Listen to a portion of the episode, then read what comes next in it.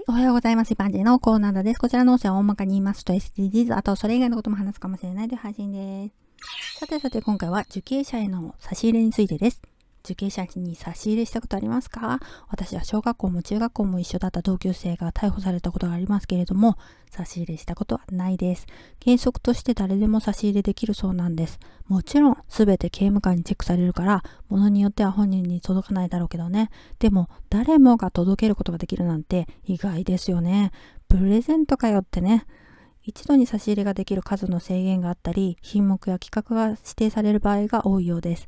事件きっかけで容姿、見た目を知って、ファンのような人もいるんでしょうね。私の同級生の場合は、逮捕されてパトカーに乗り込む映像がテレビで流れたんですね。手錠部分はモザイクで、ミッキーマウスの T シャツを着ていたのが印象に残ってます。中学を卒業して高校に進学したはずなんですが、なぜかテレビでは中学の卒業アルバムの個人写真が写りました。卒アルの情報提供したの誰だろうと思って、そっちの同級生も気になりましたけどね。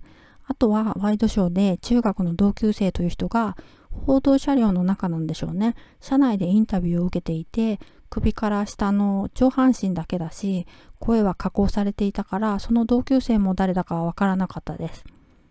当時ネット検索でヒットしたある掲示板でね、私の同級生について知らない人同士の書き込みがありましたけど、テレビで見たその人の好みなんでしょうね。